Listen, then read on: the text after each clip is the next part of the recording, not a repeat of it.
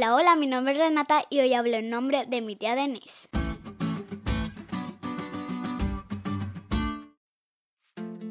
Decidimos que mejor sí hablara yo. Hay un hermoso instrumento jurídico llamado carta poder, el cual sirve para que alguien distinto a ti actúe a tu nombre y representación.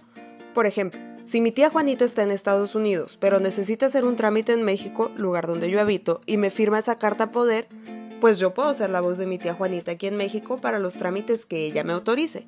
Y justamente algo así sucede con Dios y con la Biblia. La lección menciona algunos ejemplos, como Romanos 9:17, donde uno esperaría que el sujeto fuese Dios. Pablo utiliza el término escritura diciendo porque la escritura dice a Faraón, que en realidad podría decirse porque Dios dice a Faraón. En Gálatas 3:8, el sujeto escritura se utiliza en lugar de Dios, y muestra cuán estrechamente relacionada está la palabra de Dios con Dios mismo.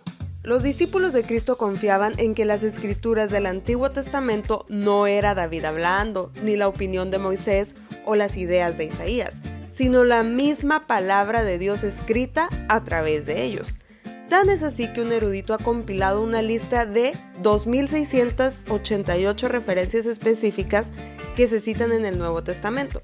400 de ellas corresponden a Isaías, 370 a los Salmos, 220 de Éxodo y algunas otras. Tal vez te estés preguntando, ¿y cómo puedo yo en pleno 2020 seguir la voluntad de Dios?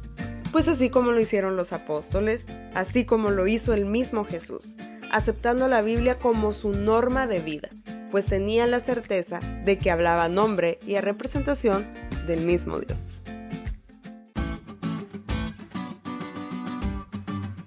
¿Te diste cuenta lo cool que estuvo la lección? No te olvides de leerla y compartir este podcast. Es todo por hoy, pero mañana tendremos otra oportunidad de estudiar juntos.